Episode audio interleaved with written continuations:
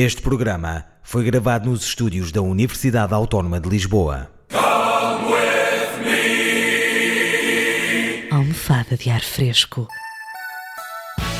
Um podcast onde se pode recostar.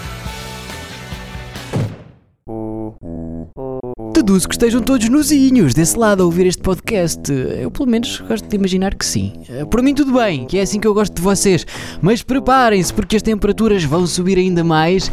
Que eu hoje escolhi duas notícias que me derreteram todo. Em termos cognitivos, claro. Ponham já o vosso melhor chapéu de palha que vamos ao campo com esta temática que importa ter em conta. A primeira notícia de hoje tem como título: Milhões de americanos acham que leite achocolatado vem de vacas castanhas. São também estes temas que interessam na internet de hoje em dia. Segundo um inquérito online, 7% da população norte-americana não sabe que o leite achocolatado que compra nas lojas é na verdade leite ao qual é adicionado chocolate e açúcar, entre outros ingredientes. O horror, o drama, a tragédia. O jornalista que assina esta peça vai mais longe. Calma, Judite, calma, não tão longe como a senhora doutora Presidente do Jornalismo em Portugal. E adianta que esta situação não é novidade. Numa investigação realizada no início dos anos 90, verificou-se que um em cada cinco adultos não sabia que os hambúrgueres eram feitos de carne de vaca. Opa, também, quer dizer, carne de vaca, solas de sapatos, restos de canalizações velhas, o que é que isso interessa? Desde que saiba bem. Nós por cá, beijos, querida Conceição Lino, somos todos mestrados, alguns amestrados também, em alimentação saudável e biológica e pura e gluten free. E na internet já se sabe, a gente é especialista em todos os assuntos. Por isso isto foi uma vergonha, é claro. Era o que faltava agora não saberem de onde veio o que comem. Os portugueses sabem sempre. Conheço muitos que dizem que vêm do Lux. Bom, bom, Eduardo Sá exprimiu-se. Já fica admirado que os americanos saibam que o leite vem das vacas. E Nelson Santos acrescentou. E também acreditam que o leite em pó vem das vacas de África e que sai assim devido à seca. É de mal toque, ah, não desdenha, mas também não quer comprar. Nós portugueses não podemos rir muito. Há quase um milhão a votar no PCP. Valdemar Nogueira Lameirão prova-nos que, tal como os acidentes de carro ou as infecções fúngicas, esta não é uma situação que só ocorre aos outros. Quando eu era caçador e apercebendo-me que certas pessoas não sabiam o que era perdizes e nunca tinham visto, eu dizia-lhes que as perdizes tinham quatro patas e elas, por estranho que pareça, acreditavam. E Sérgio Raposo termina com revolta, claro, que uma caixa de comentários sem indignação é como uma festa de santos populares sem os peitos da cabritinha. Não vale a pena. Ele disse: E os europeus acreditam em políticos corruptos e em jornalistas comprados. Em liquidação total, acrescento eu.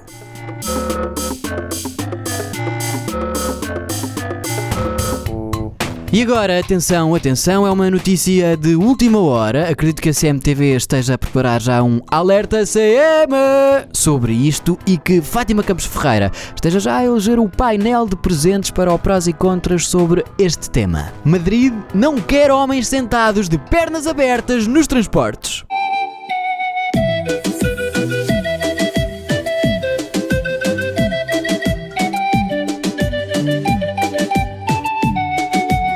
Os autocarros de Madrid vão colocar novos autocolantes contra o manspreading, uma palavra inglesa que exprime o costume de alguns homens se sentarem com as pernas abertas. Respeita o espaço dos outros. É a recomendação que vai passar a aparecer nos transportes públicos da cidade e que, quanto a mim, deveria também ser enviada em formato de cartão, acompanhado com Antrax, para casa de todas as pessoas que acham que os balneários públicos são o palco The Voice e que podem dar míticos concertos em assobio que me dão grande vontade, não de virar a cadeira, mas de lhes mandar com uma à cabeça. Voltando ao tema, esta foi então a forma encontrada para responder a uma petição da Associação Mulheres em Luta e Mães Estressadas, que eu acho eh, que são estressadas, porque a vida nunca lhes deu muitas oportunidades de se sentarem perto de homens com as pernas abertas.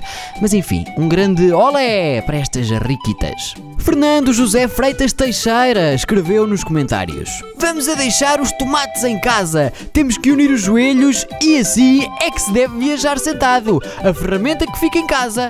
Cada vez fazem bancos mais estreitos para levar mais gente nos autocarros e depois a culpa é dos homens que abrem as pernas. O que eles deviam era fazer um teste de limpeza às espanholas que entram nos autocarros a tresandar de perfume misturado com suor. Mas isso ninguém se preocupa.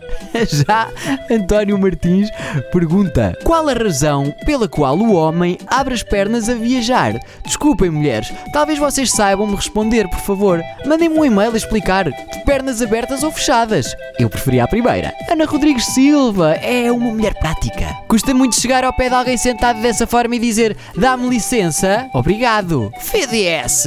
É mesmo necessário uma campanha?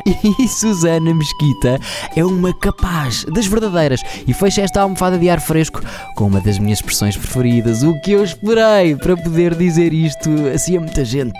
Acho muito bem. Não lhes cabe o que tem entre as pernas.